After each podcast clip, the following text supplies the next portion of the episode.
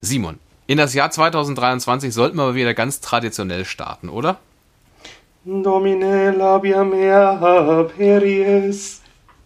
Etus meum annunciabit laudem tua. Zwei Stimmen für ein Halleluja.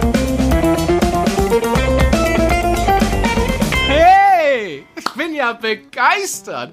Es geschehen noch Zeichen und Wunder. Hallo und herzlich willkommen. Folge 37 eures liebsten Verkündigungspodcasts. Und auch im Jahr des Herrn 2023 ändert sich nicht allzu viel bei euren frivolen Katholen, die auf die Namen Simon Riel und Dominik Possoch hören. Hallo. Hallo. Und gerade zu Beginn eines äh, neuen Kalenderjahrs, beziehungsweise am Ende, ne, da gibt's ja viele Rituale, da gibt's ja viele Dinge, Leute, die sagen, komm, man muss das noch machen, weil das bringt vermeintlich Glück fürs neue Jahr. Oder wenn man es eben nicht macht, bringt es Pech.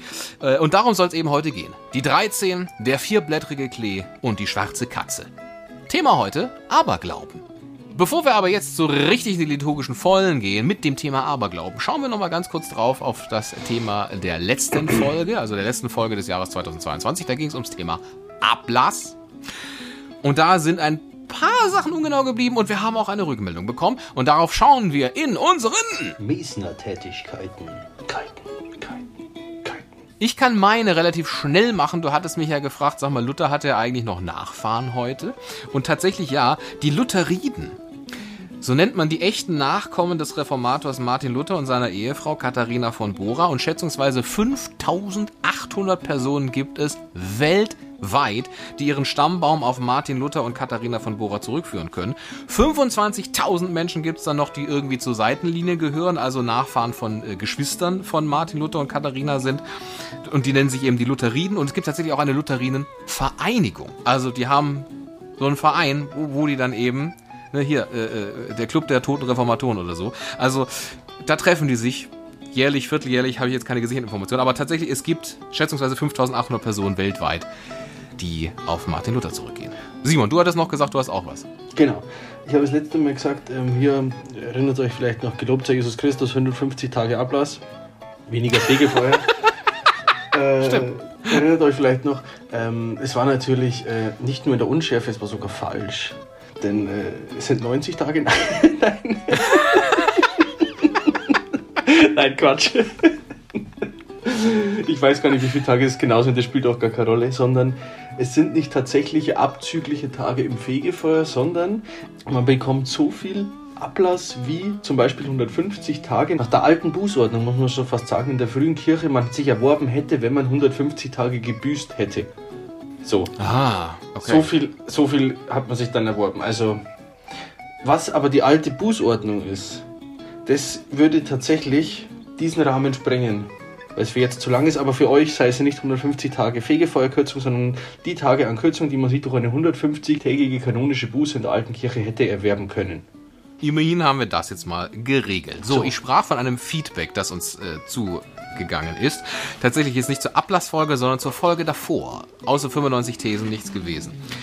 Ein Historiker, der nicht mal weiß, wann Luther genau gelebt hat, wenn er über Luther was sagen soll. Naja, alles sehr platt dargestellt. Und das Argument, was schon immer falsch gelaufen ist, muss ja doch irgendwie richtig sein. Naja, es kann sich ja durchaus eine Falschauslegung entwickeln. Das war sicher auch so. Außer man sagt, die Kirche kann sich nicht irren. Und dass die Renaissance-Päpste nicht immer heilig waren, ist eine schlichte Untertreibung. Erstaunlich, wie stark die Abwehr der Reformation in der katholischen Kirche offenbar noch ist.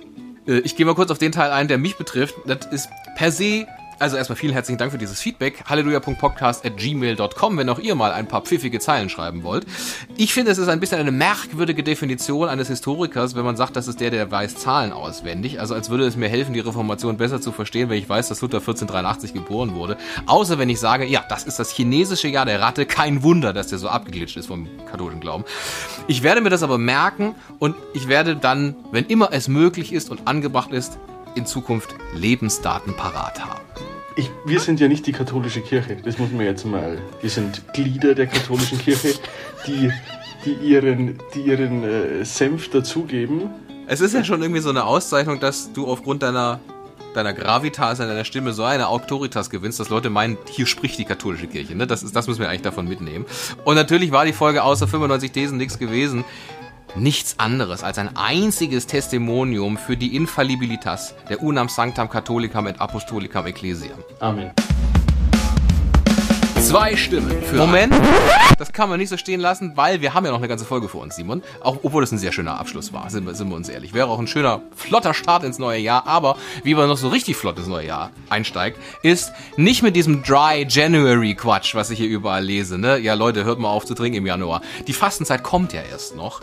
Warum soll ich mir im Januar dann schon eine schlechte Stimmung machen? Deswegen haben wir natürlich auch in dieser Folge unseren. Der Schluck zum Sonntag. So, Simon, ich habe ein, also per se für alle neuen eingestiegenen Lujas, was ist der Schluck zum Sonntag? Wollen die sich da einfach nur besaufen? Nein, Ja. es ist natürlich thematisch, dramaturgisch eingebettet, Simon. Denn es geht darum, dass wir uns über manche Themen versuchen, so ein bisschen in eine sehr geistige Materie einzusteigen und das hilft natürlich, wenn man sich ein bisschen die Zungen löst. Machen wir, wie's, machen wir uns nichts vor. So, und heute geht es um Aberglauben und ich habe hier in diesem Fläschchen, was aussieht wie so ein handelsübliches Fläschchen, ist es tatsächlich aus der Distille in Fürstenfeldbruck ein Vogelberggeist. Aber damit es tatsächlich passt zur heutigen Folge Aberglauben, also es ist ja Schnaps, aber Schnaps allein bringt ja kein Glück. Eine Schnapszahl aber schon. Und die kleinste Schnapszahl, die möglich ist, ist elf. Insofern habe ich, messe ich mir jetzt hier mittels Barmaß elf kurze in so ein größeres Glas ein und trinke die im Laufe der Folge. Irre. Du hast einen harten Vogel. Bei dir, Simon. Ich habe einen Calvados. Du hast Calvados, ich habe Calva 11, insofern. Genau.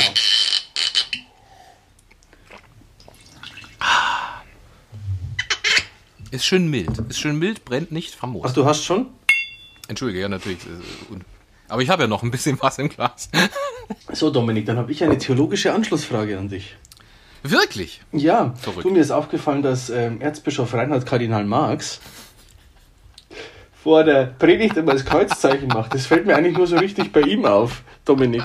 Weißt du, woher kommt das denn? Das ist ja dein Diözesanbischof. Ich muss lachen, liebe Lujas, war ich transparent, weil ich hatte Simon angekündigt, dass das meine theologische Anschlussfrage an ihn ist. Jetzt hat er mich damit überrascht.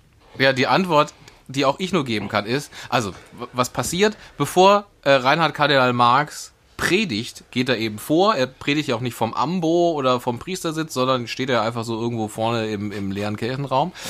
Und dann macht er auch nochmal im Namen des Vaters und des Sohnes und des Heiligen Geistes. Und dann fängt er an zu predigen. Und das kenne ich eben auch von niemand anderem, der das sonst so macht. Und ich kenne das nur aus der sogenannten Alten Messe, dass man das da gemacht hat, weil diese Teile da ja noch, also die Predigt gar kein Teil der Messe per se war, es tatsächlich auch so ist, dass der Priester sich umgezogen hat dafür, nicht das, das Messgewand mehr anhatte und deswegen einfach nochmal sagt, weil das jetzt quasi, es beginnt eine neue, Form des Gottesdienstes, die beginnt natürlich auch wieder im Namen des Vaters und des Sohnes und des Heiligen Geistes. So.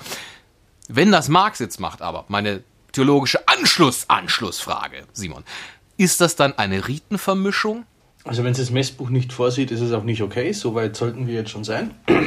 Aber ich sag mal, ich sag mal so, ähm, als Benedikt im Jahr 2007 mit dem, ähm, mit dem Motto Proprio, ich glaube ein Motto Proprio war es äh, Summorum Pontificum, die alte Messe wieder quasi erlaubt hat, ähm, hat er, kam dann drei Jahre später, im Jahr 2010, man sieht mal, wie schnell auch Rom ist, ein Begleitschreiben dazu. und eine, eine eher etwas ähm, authentische Auslegung. Und da hieß es dann auch darin, ähm, dass die beiden Formen des einen Ritus, das heißt die alte und die neue Messe, sich gegenseitig befruchten sollen. Und das hat Kardinal Marx vielleicht gelesen und hat sich gedacht, na gut, dann nehme ich das Kreuzzeichen von vor der Predigt mit auf. Es ist wahrscheinlich ein Überbleibsel, das er so drin hat und vielleicht gar nicht mehr so drüber nachdenkt. Also vielleicht eine liebenswürdige Besonderheit. Ja, und ich meine, das Kreuzzeichen des Herrn zu machen, ist nie verkehrt. Tja, Aberglauben. Wollen wir uns dem Ganzen einmal nähern? Woher kommt das eigentlich ursprünglich? Aberglaube, ein abwertender Begriff, der stand für falsche, das heißt von der christlichen Glaubenslehre abweichende Glaubensinhalte und Formen. Aberglaube, das also, das galt als heidnisch, das galt als unmoralisch. Das war einfach ketzerisch. So, und in der christlichen Religion taucht der Begriff Aberglaube schon im späten Mittelalter auf. Zurück geht er auf die lateinische Bezeichnung Superstitio.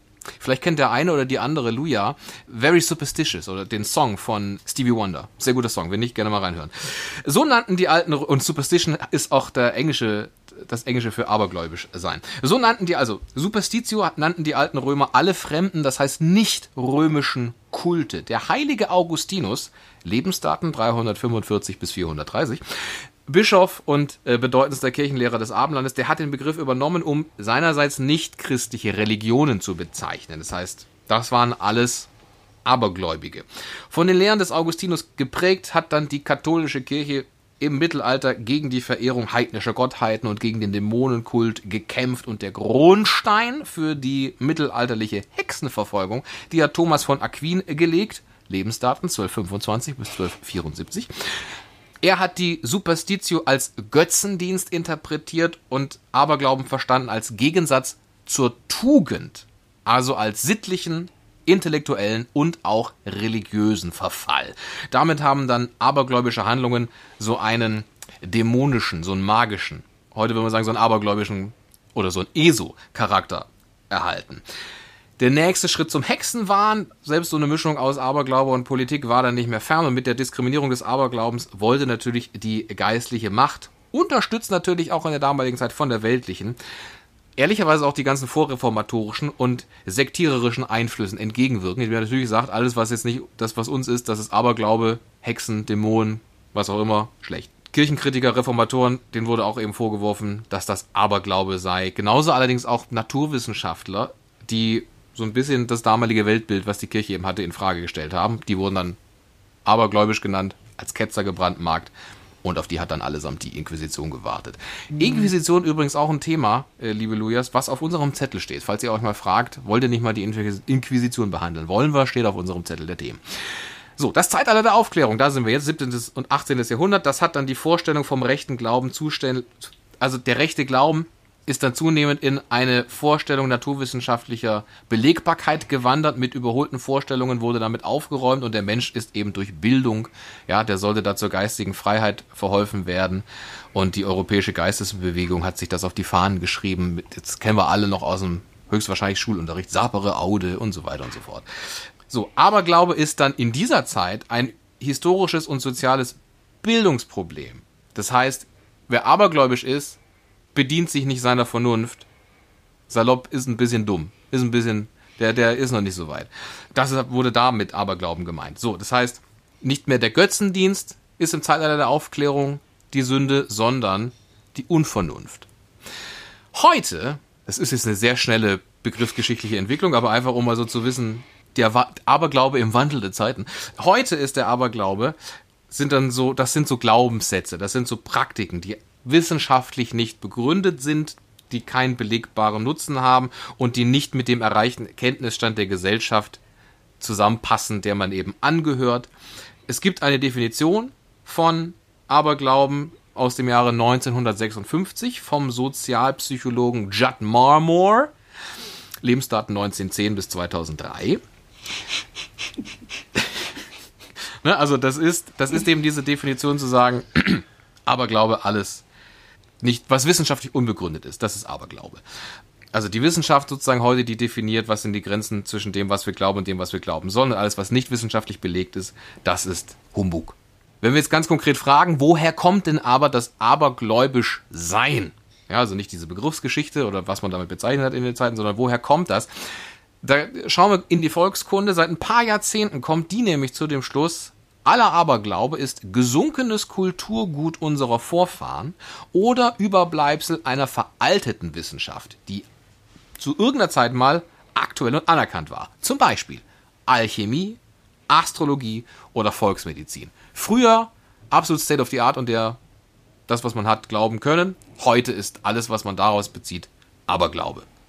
So, vielleicht so ein paar Sachen, die jeder kennt. 13. Warum ist 13 so eine magische Zahl, wenn es um Aberglauben geht? Warum hat die so ein schlechtes Image? Warum hat die 13 keine Lobby? Weil sie, ganz einfache Erklärung, nicht ins Duodezimalsystem passt, was alles so in Zwölfer-Schritten einteilt. Ne, ein Dutzend Eier bestelle ich und nicht 13 Eier. Und noch ein kleiner Funfact der Volkskunde. Woher kommt der Begriff Hokuspokus, Simon? Aus der alten Messe. Hoc est enim corpus meum. So ist es. Irgendjemand, der halt nur hört die Konsekrationsformel Hoc est corpus meum und das ist halt nur genuschelt oder der hört da nicht zu und so, hört halt nur Hoc est poc est und daraus ist eben Hokuspokus geworden.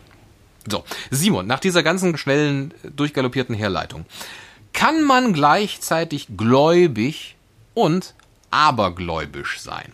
Klammer auf, übrigens ein Fun Fact, falls uns ein Linguist oder eine Linguistin zuhört, Nein, warum warte, sagt man, Das wollte ich dich auch gerade fragen. Tatsächlich, glaube ich. Warum- Gläubisch, ja, abergläubisch und gläubig. genau, warum Genau. sagt man, ich bin abergläubisch, bin aber gläubig? Und warum hat sich nicht entwickelt, ich bin gläubisch, aber abergläubig? Genau. Liebe Linguisten unter unseren Lujas, schreibt uns an halleluja.podcast.gmail.com. Ich habe ja keine gesicherten Informationen. Also, Simon, du hast schon gesagt, nein, man kann nicht gläubig und abergläubisch sein. Genau. Das, äh, es gibt tatsächlich nicht viel Lehre der Kirche über den Aberglauben an sich, der den Aberglauben so nimmt. Er wird vor allem in Bezug heute im, im Katechismus der Kirche auf das erste Gebot bezogen, wo es dann heißt, ihr könnt gerne nachlesen in äh, Katechismus der katholischen Kirche Nummer 2110. Da heißt, das erste Gebot verbietet neben dem einen Herrn, der sich seinem Volk geoffenbart hat, noch andere Götter zu verehren. Es untersagt Aberglauben und Unglaube. Und warum?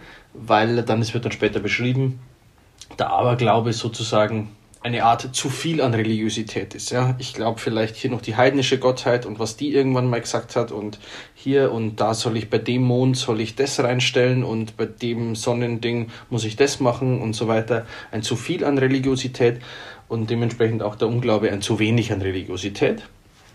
Steht hier der Aberglaube quasi als Gegenstück zum Unglauben. Und natürlich ähm, auch aus der Tradition her, was der Dominik vorhin in der geschichtlichen, im geschichtlichen Abriss gesagt hat, bei Thomas von Aquin, der den Aberglauben etwas in ähm, das Dämonische hineinversetzt. Also sozusagen, man glaubt, irgendetwas könne erreicht werden außerhalb der Ordnung, so außerhalb, so nenne ich es jetzt mal, weil man etwas tut und ähm, welche Kräfte werden denn dafür benutzt vielleicht? Außerhalb der Ordnung können es nur unordentliche Kräfte sein und das sind gegebenenfalls dämonische Kräfte und deswegen ist es auch abzulehnen, äh, Aberglauben und weil Aberglauben auch sehr auf Äußerliches bedacht ist und ähm, also wenn ich glaube, wenn ich etwas Äußerliches tue und dann passiert mir irgendwas Positives, das ist sehr äußerlich und die Religion, der christliche Glaube will vor allem auch das Innerliche mitnehmen und deswegen ist es auch abzulehnen, weil aufgrund von äußerlichen Dingen das nicht alleine ausreichend ist für dass so etwas passiert. So. Wenn ich jetzt dann aber mit irgendeinem heiligen Öl umgeschmiert werde, ist das ja auch was Äußerliches. Ja, aber wir hatten doch schon beim Sakrament, was ist denn das? Folge 5, liebe Lujas, gerne zum Nachhören, den Unterschied zwischen äh, Gültigkeit und Wirksamkeit eines Sakraments. Gültig ist es, wenn es äußerlich an den äußerlichen Riten vollzogen ist, aber ob es wirksam wird, dafür ist das Innerliche wesentlich entscheidend. Hätte das vor 505 Jahren auch Martin Luther verstanden, um doch mal auf die Folge, vorletzte Folge zu kommen, hätten wir auch nicht so viele Probleme mit ihm gehabt. Die Frage ist natürlich, wie definiert man dann Aberglauben?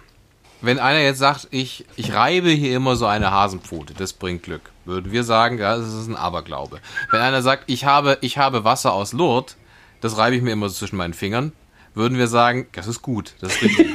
Das ist, das ist aus Wasser aus Lourdes, oder? Die, hm, die Grenzen. Wo sind die Grenzen? Ich denke, hier kommt es tatsächlich auf den, auf den inneren äh, Aspekt an. Wir wissen ja, es gibt 68. Haben wir schon mal eine Wunderfolge gemacht? Bei den Heiligen haben wir über Wunder gesprochen, was die sind und was es dafür braucht. Aber wir könnten noch mal eine Wunderfolge machen. Es gibt schöne Wunder in der Kirche, auch aktuelle Wunder tatsächlich aus diesem Jahrtausend, die bestätigt sind. Also in Fatima, glaube ich, sind, äh, in Fatima, in Lourdes sind, glaube ich, 68 Wunder äh, wissenschaft, wissenschaftlich bestätigt, sofern dass sie wissenschaftlich nicht erklärbar sind. Und ähm, dann, wenn ich von diesem Ort, wenn ich da sage, okay, dieser Ort hat irgendwas mit diesen Wundern zu tun, hier scheint ein besonderer Ort zu sein und von diesem Ort nehme ich mir etwas mit, hat das, kann das sehr stark Aberglaube sein. Aber wenn ich es tatsächlich mit dem inneren Impetus tue, ähm, zu sagen, okay, da hat die Gottesmutter 68 Mal schon geholfen, ähm, das scheint ein besonders begnadeter Ort zu sein. Ich bitte die Gottesmutter, dass sie mir da auch hilft oder so, oder dass sie ihren Sohn bittet, mir zu helfen. Würde ich sagen, ist das anders zu bewerten, wie ich habe im, äh, im Wald einen Hasen geschossen, mir die Pfote in, äh, ins Wohnzimmer gehängt und da reibe ich jetzt morgen früh, jeden früh dran. Nee, jeden aber früh ist das ist halt- richtiges Deutsch. Mhm, jeden früh. Aber wohl die, die Linguisten sollen uns mal schreiben. ähm, ich mache mal ein anderes Beispiel. Vielleicht konkreter. Aus Polen. Polinnen und Polen, die uns zuhören würden, das bestätigen. Da gibt es, bevor man eine lange Reise antritt, sollen sich alle nochmal an den Tisch setzen und kurz warten und dann erst. Die Polen sagen, das ist gute Tradition und Polen ist ja sehr katholisch. Man könnte aber von außen aus sagen, das ist auch sehr abergläubisch, dass du sagst, du setzt dich an den Tisch, weil das bringt Glück für die Reise. Wo ist da die Trennschärfe? Also die Frage ist, glauben die wirklich, dass wenn sie sich vorher an den Tisch setzen, dass, äh, dass alles gut wird und wenn sie sich nicht an den Tisch setzen, dass es dann schlecht wird? Automatisch schlecht werden muss, dann wäre das schlecht. Aber wenn das einfach nur eine gute Tradition ist, dass man sich halt vorher nochmal zusammensetzt, ist da jetzt gegen nichts einzu, einzuwenden. Naja, ich glaube, es gibt auch sehr viele Katholiken, die trotzdem abergläubisch sind Ja, in das kann gewisser gut sein. Hinsicht. In gewisser Hinsicht schon Und da ist die Frage, ist das, ist das gut, ist das schlecht? Müsste man eigentlich abzulehnen. sagen, und ist das Wenn- schlecht? Gibt es da ja, Unterscheidungen? Ja, das ist ja, das ist ja genau dieses erste Gebot. Ist der Herr, der Herr der Gott Israels, ist der mein Herr? Ist er der Herr meines Lebens oder ist der Herr meines Lebens die Leiter, unter der ich nicht durchlaufe? Und, oder der Herr dieses Tages? Mache ich die, gebe ich der Leiter die Macht, Herr über den Tag zu haben, indem ich drunter durchlaufe oder nicht? Gibt es denn Unterscheidungen in dem Ganzen? Also, wenn man sagt, Scherben bringen Glück, ist das weniger schlimm als Astrologie? Oder ziehe ich mir auch mit einem Polterabend die Tatstrafe der Exkommunikation zu? Oh, das ist neu, die Information. Das muss ich direkt prüfen. Ich glaube nicht, dass man sich die Tatstrafe der Exkommunikation zuzieht. Wir sollten dieses, äh, diesen Aberglauben jetzt auch nicht zu hoch aufhängen. Also ein bisschen Also- Aberglaube ist gut. Nein, ist überhaupt nicht. Aber jetzt, mein, jetzt, es geht hier nur ein bisschen, also in der Regel, ich weiß nicht, wie, wie, wie stark man da hineingleiten kann. Ich kenne das ehrlicherweise nicht. Aber mein Gott, es gibt halt so Traditionen und wenn man das nicht überhand nehmen lässt, wenn man das gesittet hat, auch immer wieder reflektiert, dann soll man sich vor einer Reise zusammensetzen in Polen. Aber das finde ich, Aberglauben hat, sollte auch nicht den Stellenwert haben, dass wir da äh, nicht so viel drüber nachdenken, in dem, oh Gott, was kann ich alles falsch machen, sondern in der Liebe Gottes sein und dann wird sich das auf die richtige Art und Weise hoffentlich begrenzen. Du hast in irgendeiner Folge mal gesagt, setz Gott an die erste Stelle, dann ist das andere automatisch an der richtigen Stelle. Ja, und so macht es mit dem Aberglauben auch. Und wenn ihr merkt, der Aberglaube ist an die erste Stelle gerückt, dann ändert es. Zack, einfach. So einfach ist Religion, Kinder. Also Aberglauben, ja, vielleicht wenn man es begreift, dass man sagt, ich, ich bin noch nicht so weit, ich möchte aber glauben. Das können wir akzeptieren. In diesem Sinne, einen schönen Sonntag. Amen. Zwei Stimmen für ein Halleluja.